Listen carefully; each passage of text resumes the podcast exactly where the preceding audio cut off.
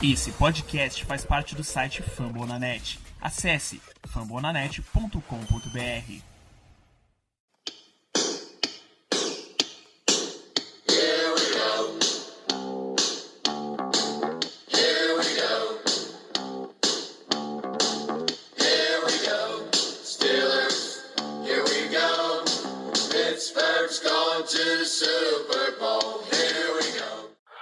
Muito bem, pessoal, estamos começando mais um Black Yellow Brasil Podcast, Black Yellow de, de número 45.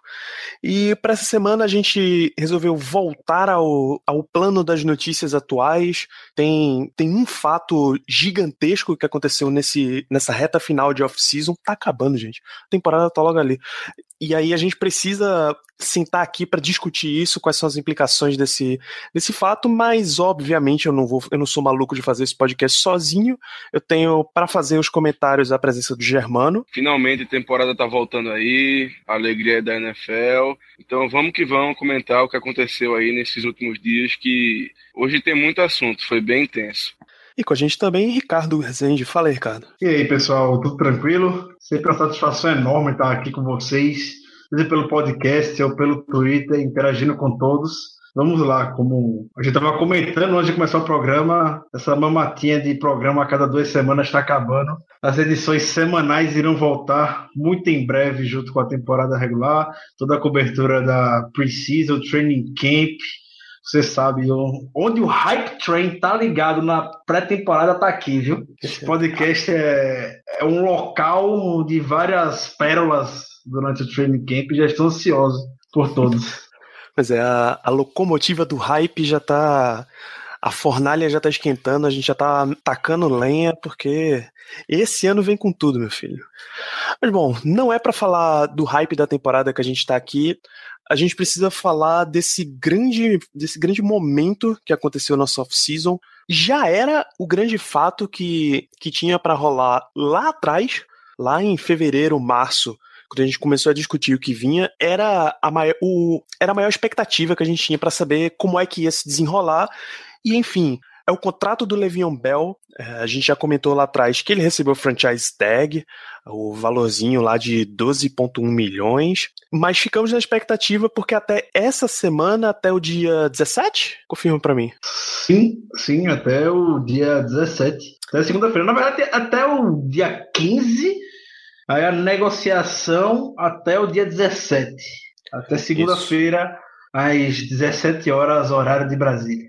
Às 17 horas do dia 17, era o prazo que os Steelers tinha para assinar com o Le'Veon Bell um contrato de longo prazo.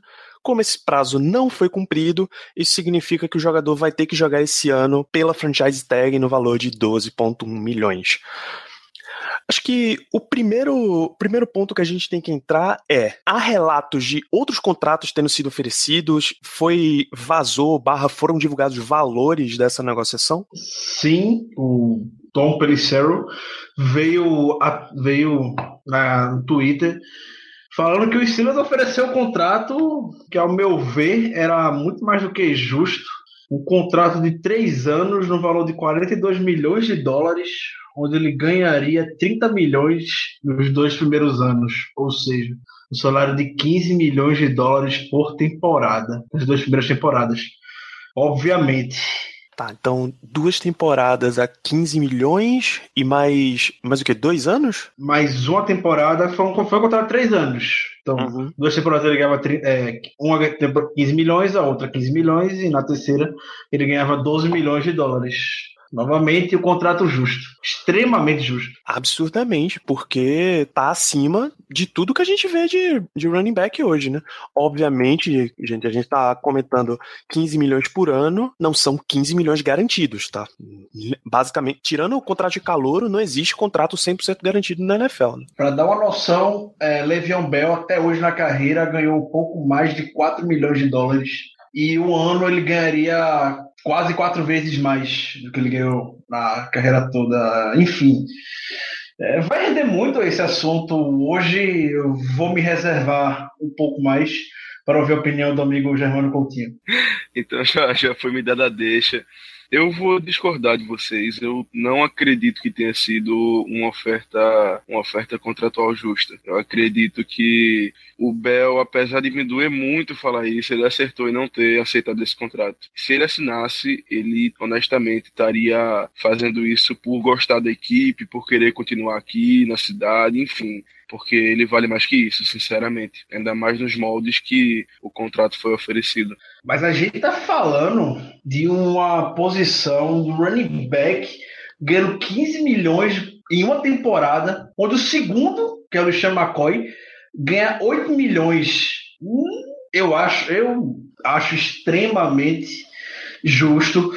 E sempre quando a gente for falar sobre esse contrato Le'Veon Bell, não tem como a gente não acrescentar o histórico. Tem que botar essa variável do Bell. Bell já foi suspenso duas vezes, o Bell já se machucou seriamente duas vezes, o Bell tá vindo da cirurgia na off-season. O histórico fora do campo não favorece Le'Veon Bell. Quando eu vi, quando eu imaginei que o Steelers fosse fazer o contrato para ele, eu imaginei 10 milhões de dólares, algo desse tipo. Ah, Vamos tornar ele o running back mais bem pago da liga, tá tudo certo e vamos que vamos. 15 milhões foi muito mais do que eu esperava, muito mais mesmo. E o Silas trabalhou do jeito que ele, que ele sempre trabalha com todo tipo de jogador.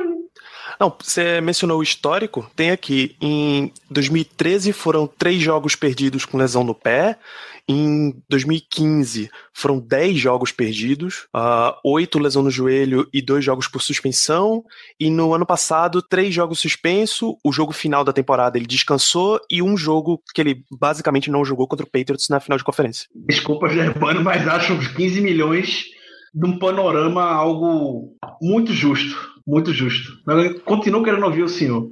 É, olha, antes, antes disso, Germano, antes de você entrar, o contrato de. Em contrato de running back, em termos de média salarial por ano, o McCoy é o segundo, como o Ricardo disse, são 8 milhões por ano. E aí eu vim olhar de wide receiver. O Antonio Brown tá no topo com 17 por ano, é contrato recém-assinado. O segundo é o AJ Green com exatos 15 milhões por ano. Então seria dinheiro de wide receiver número 1, tá? Foi bom você ter trazido esse dado, Danilo justamente porque o Bell deu declarações dizendo que ele acredita merecer ser pago como o running back número um do time e como também o wide receiver número dois. Agora, o, o, a minha lógica, é o meu entendimento de que eu não achei o contrato justo. Eu não, eu não digo isso baseado no que ele ia ganhar anualmente, porque 15 milhões é além do que ele merece. Não, não há sentido em nenhum running back na liga ganhar 15 milhões por ano atualmente, do jeito que o jogo está progredindo. Enfim, o Bell, todos nós sabemos o quanto ele é bom. Com certeza, um dos melhores jogadores da liga em todas as posições. Ele realmente é muito bom, é um jogador fora de série. Mas 15 milhões ele não vale o porquê eu falei que eu não achei um contrato justo, ele, ele, ele, isso recai em duas questões. A primeira é o tempo de contrato, porque três anos é um contrato relativamente curto, certo? E a segunda é a questão do dinheiro garantido. Pelo que vazou, pelos rumores, pelos boatos, os Steelers só ofereceram um ano de, de, dinheiro garantido, que seria o primeiro ano. Então, assim, na visão do jogador, eu, eu não acho justo esse contrato. Eu acho que, no mínimo, o Bell merecia um contrato mais extenso, mais longo e com mais dinheiro garantido, mesmo que a média anual não seja 15, seja 11, seja 12 milhões. Eu, por exemplo, eu acho que um contrato justo para ele, um contrato não razoável, um contrato bom e justo para ele, seria, não sei, 5 anos, 12 milhões por ano e 3 anos garantidos ou, ou pelo menos no mínimo dois anos garantidos. Isso eu acharia um contrato justo. Eu só não acho que três anos, com mesmo que seja 15 milhões nos dois primeiros anos de média anual, e apenas o primeiro garantido, eu não acho justo. Pela, por contrato, o contrato ser curto, ainda mais é uma posição que a gente sabe que running back é uma posição que sofre muita lesão. A Bell mesmo já sofreu diversas lesões que tem uma carreira um pouco mais curta que as outras na NFL. Então, na visão do, na visão do jogador, não do time, do time o contrato estaria perfeito, perfeito. Mas na visão do jogador, analisando pelo jogador, eu acredito que o contrato não tenha sido justo. Eu entendo ele não aceitar. Claro que eu não gostei dele não ter aceitado. Eu queria muito que ele tivesse assinado, continuasse com a gente. É, ele vai continuar, na verdade, esse ano, né? Mas eu já queria ter certeza que ele ia continuar por mais tempo. Mas na visão do jogador, eu realmente não achei o contrato justo. Mas é, aí é que tá, Germano. Comentou tudo mais, vida, a vida de um running back na NFL é bastante curta. tem questão de lesão, questão de suspensão, e eu acho que isso por si só já são as credenciais mais do que suficientes para. Por mais que seja o Bell, como você muito bem falou, talvez o melhor. O melhor, talvez não. É o melhor jogador da NFL em termos de skill, em termos de habilidade. O cara é extremamente diferenciado dentro da liga. Então, Germano, tá justamente nesse ponto é, que você falou. Eu concordo, Bell é o melhor jogador da NFL em termos de skill, em termos de habilidade. Gente não chega nem a se discutir se tem um playmaker, se tem um cara hoje na NFL, seria o Le'Veon Bell, mas eu puxo novamente aquela variável que fica para a posição de running back e ainda mais por Le'Veon Bell lesão, vem de cirurgia e suspensão. Quando o AP, Adrian Peterson, quebrou o mercado de running back recentemente, ganhando 14 milhões de dólares por temporada, é, naquela época ele não se desenvolveu nessas todas as polêmicas posteriores, nem lesão e tudo mais. Ele estava bem, isso foi é, alguns anos atrás. É, o que Le'Veon Bell ganharia ainda seria a mais do que isso. O Steelers levou em consideração, levou como base esse contrato astronômico que o Vikings deu para o AP na época. E novamente, é o AP saudável e que estava voando tanto quanto o Bell. Então, eu acho muito justo. Não sei o que passa na cabeça do Bell. Não sei se foi que a expressão de agente. O Bell, há pouco, pouco menos de um ano atrás, deu uma entrevista falando que ah, é, eu não sou um cara ambicioso, eu não jogo futebol por dinheiro ou coisa assim. Eu só quero ser valorizado pelo Steelers, seja por 15 milhões, mais ou menos. E eu acho que a gente vai encontrar um acordo eventualmente. Ele ainda completa. Eu quero jogar pelo Steelers a minha vida toda. Minha família cresceu torcendo pelos Steelers e ficaram loucos quando eu fui draftado.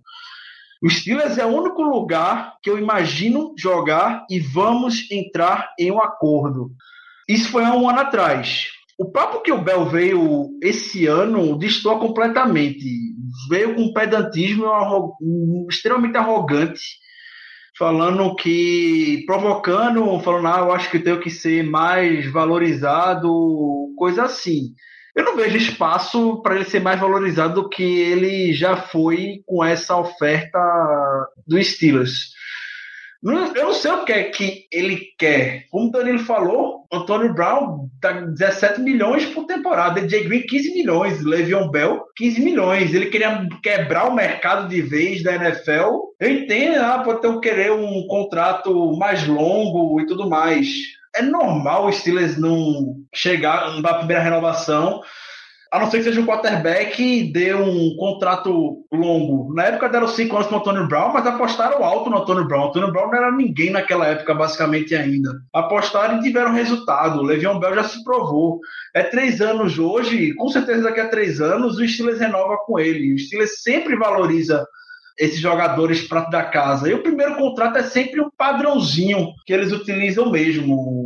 O modo de negociar do Steelers, quando você não é um quarterback de uma franquia, que é coisa única, como é com Ben Roethlisberger, é dessa maneira. O time trabalha desse jeito, sempre trabalhou e não vai ser Le'Veon Bell por querer quebrar o ditar as regras do novo mercado da NFL que vai mudar. Um episódio que ficou muito famoso na, na década passada foi justamente o Heinz Ward. O Heinz Ward, antes da temporada 2005 começar, ele fez greve, ele queria ser o cara mais bem pago da NFL. Ah, eu vim aqui, esse quarterback color aí, esse Big Benson ganhou 14 jogos por causa de mim, eu sou principal arma dele, coisas desse tipo. E o Hannes, o Hannes Ward sempre fala, quando cita esse assunto, que ele se vergonha e que ele se arrepende muito de ter feito essa cobrança em cima do Steelers, onde ele ficou extremamente mal visto em toda a cidade. O Dan Rooney conversou com ele, disse que estava decepcionado com esse comportamento dele, que não era o Heinz Ward que foi escolhido pelo Steelers, aquele cara família, aquele cara humilde. E viu nessa oportunidade é, um modo de ganhar muito dinheiro. O Ward até falou, muito por conta disso, por conta do empresário que me influenciou a ter, é, a fazer esse tipo de pedida. Então, o Levion Bell não vai colar. Ano que vem, provavelmente, já estou vendo que vai ser outra novela. E, o Steelers não vai bater o pé, por mais que seja Levion Bell. Mesmo se Levion Bell for MVP, Super Bowl, MVP da temporada, Steelers não vai fazer nenhuma loucura. Obviamente, como sempre fazem muito bem, vão negociar, vão dar o valor justo, cabe o jogador aceitar. Se não aceitar, um abraço, como todo mundo diz, usando clichê até, não gosto muito dessas, de usar isso, mas o Steelers é maior que qualquer jogador. Basicamente, Ricardo, a franquia atuou, ela agiu do modo que a gente imaginava. É como, como você mencionou, os Steelers têm um modo bem conhecido de tratar de renovações, de negociar, na verdade chamado Steelers Way, o jeito dos Steelers. Então, não foi surpresa eles terem feito isso com o Bell, não foi surpresa alguma. Acredito que a principal questão de disputa contratual não tenha sido nem o tempo de contrato. Apesar de eu achar que três anos eh, não é, é curto, é, apesar de para três anos ser um belo contrato, 42 milhões para um running back no mercado atual é sensacional para três anos. Então, não acho que esse tenha sido o problema, o principal problema questão é o dinheiro garantido. Os Steelers eles não costumam dar muito dinheiro garantido. Eu fui olhar aqui rapidamente é, dois dos últimos, digamos assim, grandes contratos que nós fizemos com jogadores é, que foram draftados por que, que foram draftados pela gente. Um logo após o, o como eu posso dizer assim, o contrato inicial do draft dele, o contrato de calor acabar, e o outro que foi uma situação um pouco diferente, mas que também foi nesse molde. O primeiro foi o, Cameron Hayward, ele assinou um contrato é, de basicamente 60 milhões, no qual só foram garantidos 15. E o segundo foi o Antônio Brown, que assinou um contrato de 68 milhões, que teve de garantido 19. Basicamente, eles tiveram garantidos o primeiro ano e talvez um quebradinho ali de segundo, mas é besteira. Vamos dizer que basicamente o primeiro ano. É o jeito que a gente negocia. Para reforçar isso, De Castro Uh, 50 milhões, 16 garantido. Justamente, justamente. Mais uma prova de que não foi uma coisa específica com o Bell, é o jeito que a franquia negocia. Então, ac acredito eu que o principal problema do contrato, da negociação, tenha sido isso: o dinheiro garantido. Como eu falei, running back, hoje em dia, é uma posição um pouco diferenciada em relação à, à longevidade da NFL, porque é uma posição que está muito é, que é uma posição que sofre muito com lesão, que é muito de contato, então é muito mais fácil um, um, cara que joga na posição de running back ele acabar a carreira mais cedo por causa de uma lesão séria. Então talvez esse tenha sido o motivo principal para o Bell não ter aceitado esse contrato. É, é complicado porque é o nosso modo de negociar, não vou dizer que está errado ou que está certo, é o nosso modo de negociar e até hoje não, não tivemos, acredito que, maiores problemas. Como o Ricardo falou, sei lá, o, o, o Heinz Ward pode ter feito uma coisa, outro jogador pode ter feito outra, mas no final isso sempre deu certo. É, como eu falei antes, eu, eu entendo o lado do Bell, eu realmente entendo ele não aceitar, fiquei triste com isso, mas entendo ele não aceitar, e também entendo o lado da franquia. A franquia sempre trabalhou assim, acredito que sempre vai trabalhar. E se o cara não é um quarterback, é muito difícil a gente mudar alguma coisa nesse sentido. Realmente é muito complicado. Vamos ver, vamos torcer aí para que no final da temporada o, as negociações com o Bell retornem e que a gente consiga assinar um contrato, um contrato longo com ele, porque ficar sem o Bell ia ser um baque muito grande para a equipe. E nesse, nesse mesmo tópico de ficar sem o Bell, Uh, vocês veem impacto, impacto relevante no time dele, talvez dele só se apresentar em minicamp, em training camp, um pouco mais tarde. Uh, o que, que, vocês acham que vai ter de reação dele indo para training camp sem esse contrato de longo prazo assinado? Dos jogadores? Jogador, diretoria, comissão, enfim, geral. O que, é que vocês acham? Olha, acredito que em relação à diretoria, a esses cargos mais altos, não, não, não vai existir muito problema, até porque a nossa franquia é muito profissional. Foi tentado chegar uma, foi tentado um acordo com o Bel, não deu certo, mas bola para frente, ele tá ele vai jogar essa temporada pela gente ainda. Então, em relação a esses cargos mais altos, acredito que não tenha problema. Mas em relação aos jogadores, Eu, eu também acho que não vai ter problema por, pelo seguinte: eu acredito que a maioria entenda a situação do Bell, até porque eles são jogadores de futebol americano, eles sabem o que, o que eles passam, eles sabem o que acontece. Então eu duvido muito que exista qualquer tipo de controvérsia porque, porque o Bell não aceitou o contrato, porque o Bell não fez aquilo. Eles entendem que é o ganha-pão, é o ganha-pão deles. Então devem dar suporte para o Bell, devem apoiar o Bell não, acho que não publicamente, porque iria talvez contra a franquia, enfim, contra a torcida principalmente. Mas, mas assim, lá dentro, nas conversas de jogadores, eu acredito que não vai ter controvérsia alguma. Eles vão, devem apoiar o Bel, porque, como eu falei, é o ganha-pão. Então, em relação a isso, acredito eu que não vai ter nenhum problema, não. Eles vão, com certeza, entender a posição do Bel e vão jogar normalmente. É, temporada, final da temporada, a gente vê o que acontece. Eu não acho que o quem vai ter mais a perder, na verdade, com relação a isso é o James Conner, que não vai ter um training camp para poder ver o Bell, o que é que o Bell faz de tão diferente, receber alguma dica dele e tudo mais para chegar bem, entrar com o pé direito na NFL. A gente vê o Bell se preparando fisicamente quase todo dia pelas redes sociais, é um cara que já tem um playbook decorado. Temporada passada participou nem de 20 snaps na pré-temporada. E do jeito que o treinamento do Steelers é intenso, todo mundo já conhece o, o estilo Mike Tomlin de training camp, é até melhor um pouco que Le'Veon Bell fique quieto um pouco na dele. Com relação ao que os advers ao que os companheiros acham. Todo mundo vai respeitar a decisão dele.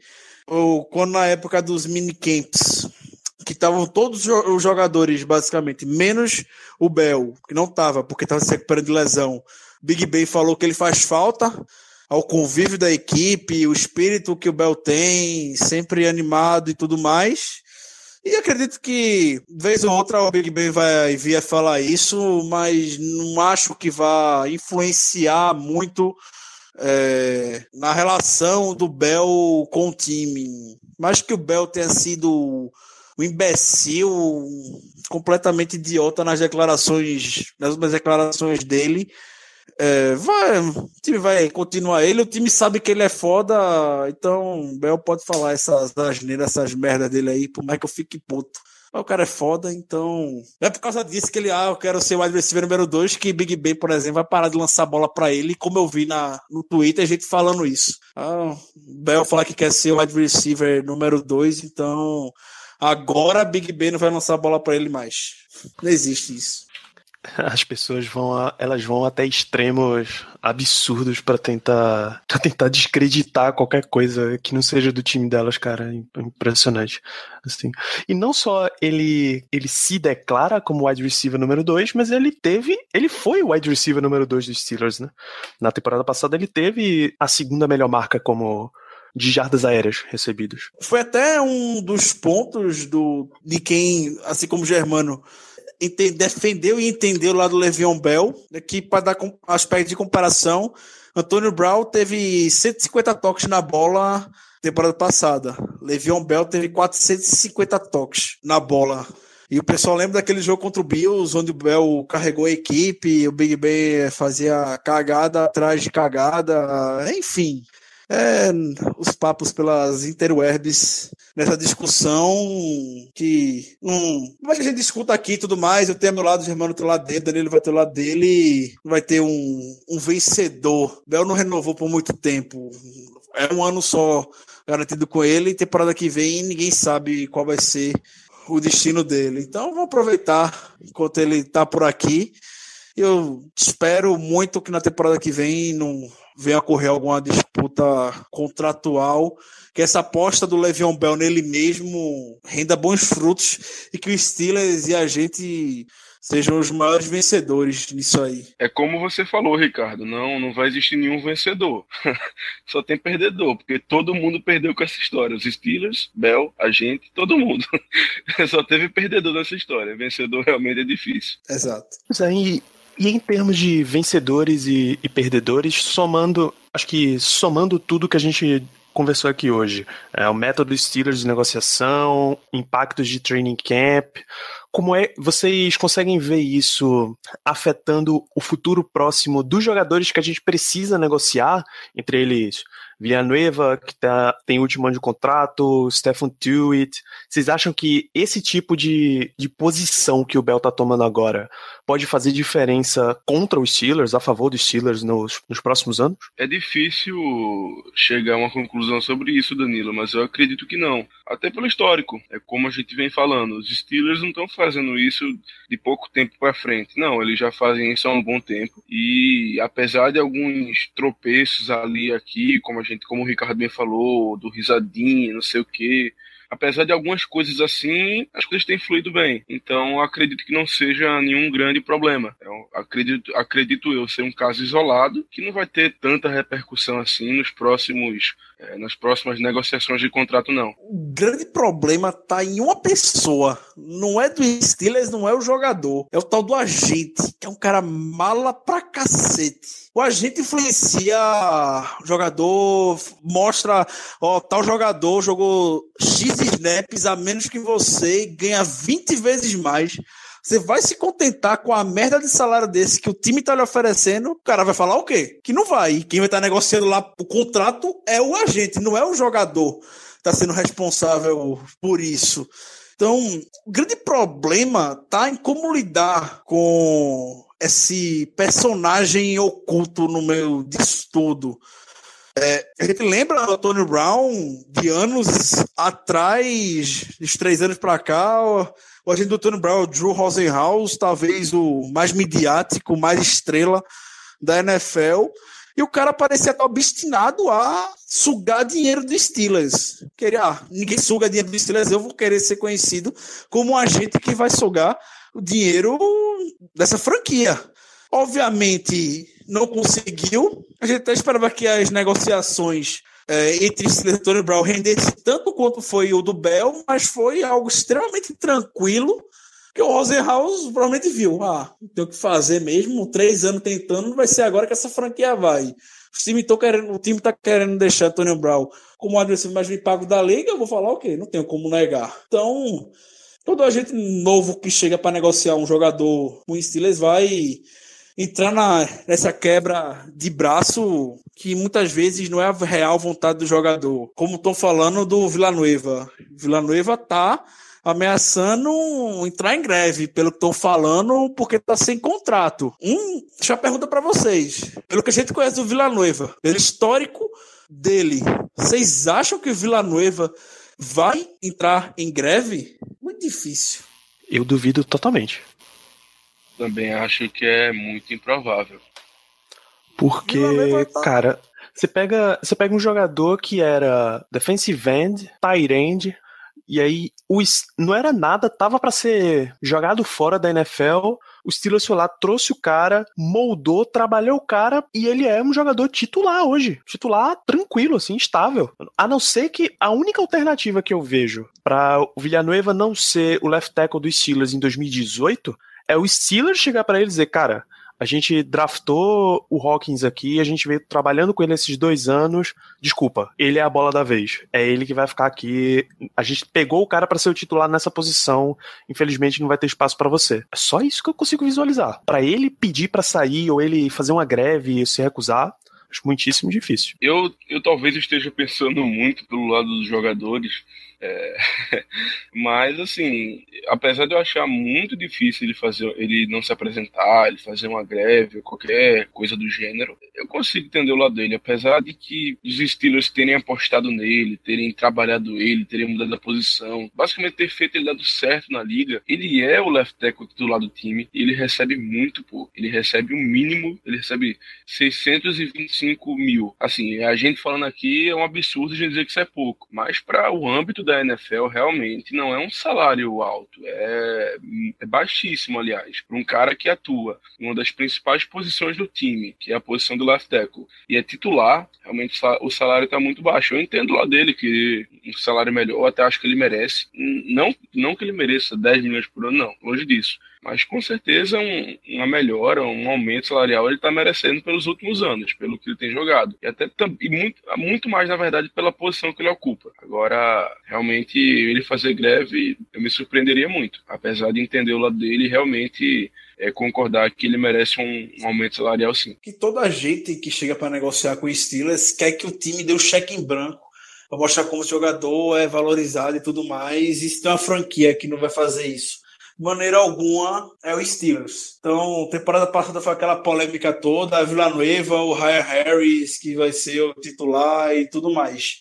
Esse ano não tem mais basicamente essa disputa por posição. O Villanueva teve a temporada, temporada, o titular, pronto. O cara vai querer, ah, agora eu quero um contrato top para um left tackle titular que está protegendo os últimos anos da carreira de Ben Roethlisberger, um dos três melhores quarterbacks da NFL. Aí o cara vai fazer esse tudinho, vai usar toda a lábia, o não vai cair e vai gerar todo esse desconforto ainda pensar que o culpado é o Villanueva.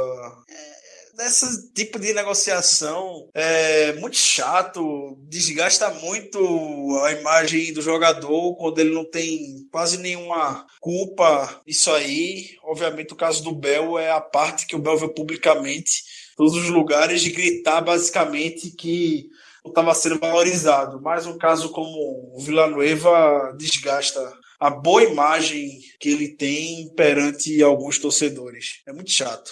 Além do, do Villanueva, que tem essa questão contratual que a gente acabou de falar, tem outro jogador também que vai começar a despertar rumores e, enfim, é, coisas do gênero, que é o Stefan Tuitt, o nosso defensive end titular. O Tuitt está chegando no final do contrato de calor dele e é uma peça essencial para o time. Sabemos que a defesa dos Steelers hoje em dia, ela teoricamente é a base 3-4, só que quase mais do que 60% do, das jogadas a gente acaba num, num híbrido ali que a gente bota apenas a gente bota a gente bota quatro, quatro caras na linha defensiva, mas desses só realmente dois são jogadores de linha defensiva mesmo, os outros dois geralmente são os outside linebackers para fazer pressão no quarterback adversário. E justamente nesse esquema, os dois jogadores de linha que ficam em campo são o Cameron Hayward, que é o nosso outro defensive end, e o Stephen Tuitt. Ele é um jogador essencial para o futuro dessa franquia, é um cara que demonstra muito talento. Até hoje eu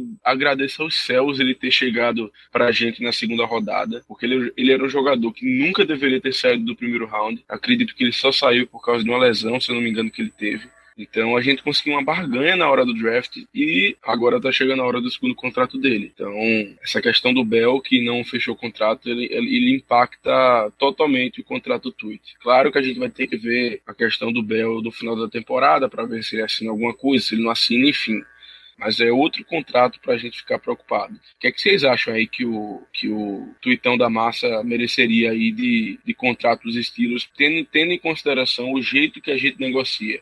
O que, é que vocês acham que seria um contrato? Não quero dizer justo, porque a definição de justo varia muito, mas o que, é que seria um contrato possível, digamos assim? O que, é que vocês imaginam que ele ganharia da gente? É, essa posição defensive end de 3-4 ela deu uma, uma leve valorizada nos últimos anos por, por causa de alguns nomes. Uh, Derek Wolf teve aquele, aquele ano absurdo no Broncos e ele acabou, ele acabou assinando para 9 milhões por ano. O Jadivion Clowney já ganhou recentemente também o Chargers, que foi mais ou menos o Isso. um dos moldes do Cameron Hayward. Isso, são 10,250. É, exatamente. Enfim, Houve, como o Danilo bem falou, houve uma valorização é, da posição recentemente. E dentro do Steelers, ela é a base da defesa. Existem duas torres que duas, perdão, duas pilastras que sustentam o esquema defensivo do Steelers são os dois jogadores de linha, o Hayward e o Tweet. Então, o Hayward já ganhou um contrato muito bom na época e o Tweet vai segue o mesmo caminho. É muito provável que o Tweet também entre nessa, nesse time de top 5 é, D10, 3, 4 da NFL, que tem a Hayward e Tweet.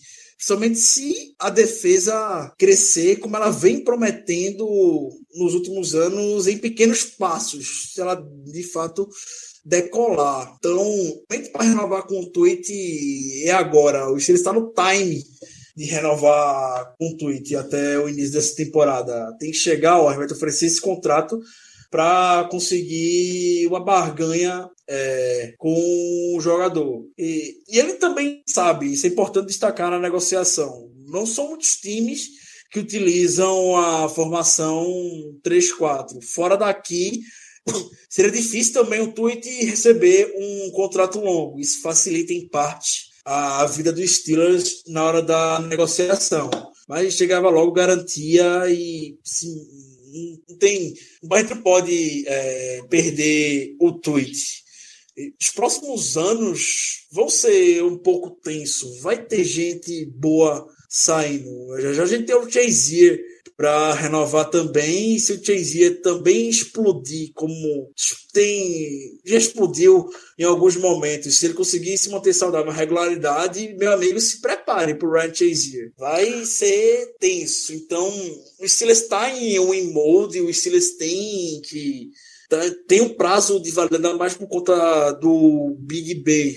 Não muito longo, não diria curto, mas não longo de a gente sonhar muito é, lá para frente. Eu sei que o cap da NFL todo ano vem aumentando, mas também do jeito que aumenta, eu me fico perguntando, eu me pergunto, uma hora eu acho que a NFL vai querer dar uma parada nessa inflada de inflacionar esses contratos, porque os contratos estão sendo cada vez mais absurdos dentro da liga. E o Chazier já veio com um papo recentemente que não concorda com esses moldes que a NFL botou e acordou com o CBA, dão o acordo que a NFL tem com os jogadores de negociação do contrato de rookie. Isso já mostra que o Chazier quer ganhar muito dinheiro. Ele, vai, ele pode estar na posição realmente de querer exigir isso daqui a alguns anos. E se o Chazier continuar a ser crescente novamente, se manter saudável, pode vir a ser o jogador defensivo mais bem pago da história do Steelers. Então, o quinto ano de contrato dele já foi ativado. É isso aí, não é nem, não tem nem o que pensar também com ele.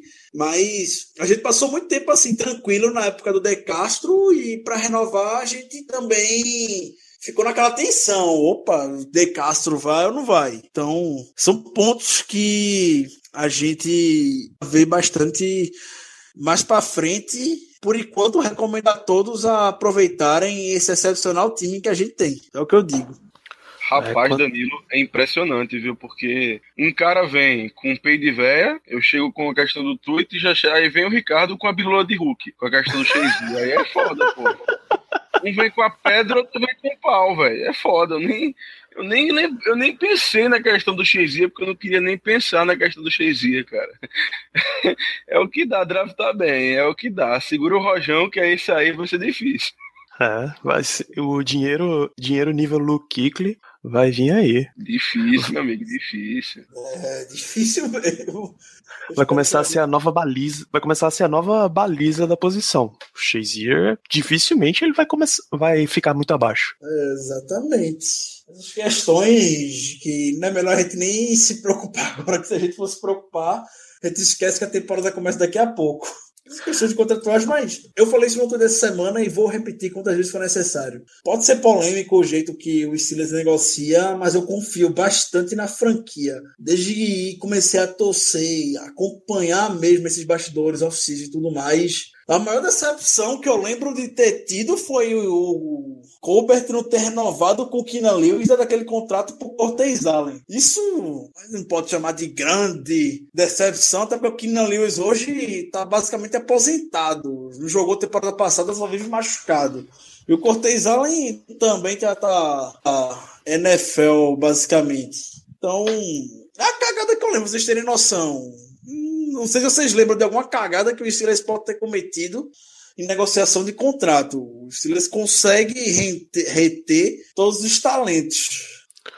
Pô, eu não consigo lembrar de nenhuma. assim. Mas também eu não cheguei a pegar nenhuma época em que. Quer dizer, talvez o único exemplo que eu tenha na minha mente desse caso que você. que o time começa a draftar muito bem, começa a ter muito talento na mesma posição, e aí tem que escolher entre um e outro. O único exemplo que eu lembro é de wide receiver, que aí a gente teve que optar na sequência Mike Wallace, Emmanuel Sanders Antonio Brown. De resto, eu não consegui. E eu também não sei, não, não consigo me recordar como foram os termos, como foi a época de negociação, mas tirando esse, eu não consigo lembrar de nenhum. Eu também, de cabeça assim, de supetão, eu também não consigo lembrar de nenhuma grande é, lambança que nós temos feito, não. Eu realmente também não lembro, não. Ah, só pra lembrar, a derrocada de Emmanuel Sanders com o Steelers começou depois daquele drop com, no Thursday Night Football contra o Ravens, que era uma conversão de dois pontos que o Steelers precisava para empatar a partida, a Emmanuel Sanders dropou e logo depois do jogo ele veio xingando Deus e o mundo nas redes sociais. Ali acabou o amor com o Emmanuel Sanders. É, na mesma temporada, basicamente, que o Steelers tinha cobrido uma oferta que o Patriots fez por ele. Então, se o se Sanders saísse do Steelers na época e fosse pro Patriots, o Steelers ganhava a escolha terceira rodada. Big Ben bancou é, o Sanders, o Sanders teve esse comportamento infantil ao longo da temporada, e para piorar na oficina seguinte, quando o Big Ben, quando o Sanders foi pro Broncos, ele, a primeira declaração que ele dá, tinha nem chegado ainda que Peyton Manning é um líder muito melhor que Big Ben. Então, jogador também que não faz falta e que fazia a menor questão também de ser renovado é o Sanders. Extremamente mala. Deixa ele quieto lá em Denver fazendo o que ele bem queria. Morri de inveja de Antônio Brown. Queria que queria ser Antônio Brown quando não é nem um, nem um terço do que o Brown é. É verdade, é verdade, Ricardo, bem lembrado. Eu, eu tava apenas pensando em situações que a gente poderia ter, é, que a gente tivesse, na verdade, oferecido um contrato para alguém que foi um tiro pela culatra e não sei o que, não sei o que. Realmente eu não pensei nesse aspecto da gente da gente eh, não ter deixado alguém embora, feito essa, essa questão do, do Emmanuel Sanders. Realmente é bem lembrado. Isso aí pode ser considerado sim uma lambança. Que me deixou muito puto, por sinal. Me deixou extremamente puto. Então eu acho que a gente deu uma boa explanada na situação, nessa situação Bell a gente tem que lembrar pro ouvinte, o Le'Veon Bell, ele está sob contrato, tá? Ele está em contrato de um ano, de novo, vale 12,1 milhões, e ele vai jogar a temporada inteira. Isso não está em questão, isso não tem dúvida nenhuma. Então vamos para considerações finais, né? Começa com você, Germano. Vamos fechar o programa de hoje. Olha, minhas considerações finais são. É, vou, só, vou apenas reiterar o que eu falei no início do programa. Eu continuo achando que o contrato oferecido ao Bell é, não foi exatamente justo, porém foi um contrato. É, também não chega a ser injusto, fica, não sei muito explicar, mas fica nesse, não, não é nem justo nem injusto. Foi um contrato razoável que foi oferecido e que ele não quis aceitar. Eu não tenho nada contra a decisão dele, eu consigo entender totalmente o ponto de vista do jogador. Fico triste por ele não ter aceitado, mas eu, eu consigo compreender o porquê ele não aceitou. E vamos esperar as cenas dos próximos capítulos, né? Isso essa temporada vai dar muito pano para manga ainda, tem muita coisa para acontecer, eu tô muito ansioso. O time teve vai ter a volta de alguns jogadores muito, muito importantes. Vai ter uma chegada de vários rookies aí que estão me deixando bastante esperançoso, especialmente o TJ Watt. Meu Deus do céu, esse cara, eu acredito que esse cara vai arrebentar na liga. Tudo que eu escuto desse cara, é, eu só escuto coisas boas desse cara. Então, vamos que vamos. E graças a Deus a temporada tá chegando que eu não aguentava mais. Ricardo, seu último respiro de off-season finalmente acabou finalmente, é, vou dar duas considerações finais. A primeira, para fechar de vez esse assunto Le'Veon Bell. Você não vai ver nem eu postando mais sobre Le'Veon Bell e contrato no Twitter. Que eu de fato enchi o saco pra caralho essa semana falando sobre esse assunto. É, o que eu vou falar é destacar um texto que o Jason Fitzgerald, do Over the Cap, fez sobre é, o contrato do Le'Veon Bell e destacar uma passagem que ele dá de como o histórico dos Steelers em dar bônus para os jogadores em vez de dinheiro garantido é uma das coisas mais fáceis de se ganhar dinheiro na NFL. E só o Bengals é um time que dá dinheiro mais fácil nesses aspectos que o Steelers. Que o Steelers honra muito os, os contratos que fecham com seus jogadores, onde basicamente 90% dos jogadores, 90% dos jogadores da equipe é, recebem a quantia em dinheiro em bônus só por garantir uma vaga, só por chegar no dia 1 de março como jogador da equipe. Ao contrário do que a gente vê por aí, onde tem incentivos de você receber ah, 100 passes na temporada, a chegar, sei lá quantas jardas, se apresentar com tal peso é, para o time em tal data, o Steelers não é um time que trabalha muito dessa maneira. O Steelers trabalha muito com bônus por uma razão muito simples ele gosta de ter o jogador com ele, mas na hora de se desfazer dele, o Steelers também não pensa muito. O Steelers ah, quer desfazer e não quer ter muita dor de cabeça com isso. E a experiência que a gente teve é, quando o Steelers decidiu dar uma chance com um jogador de defesa dando uma quantidade razoável de dinheiro garantido foi com Lamar Woodley. E a gente ficou com dead money por algumas temporadas machucando bastante o cap da equipe. Então, para fechar esse assunto de vez, é, o Steelers teve a lição recentemente e o Steelers não vai abrir mão por um jogador que não seja o quarterback, que tenha se provado como Ben Roethlisberger, para fazer com que o jogador dê um, um dinheiro garantido a ele.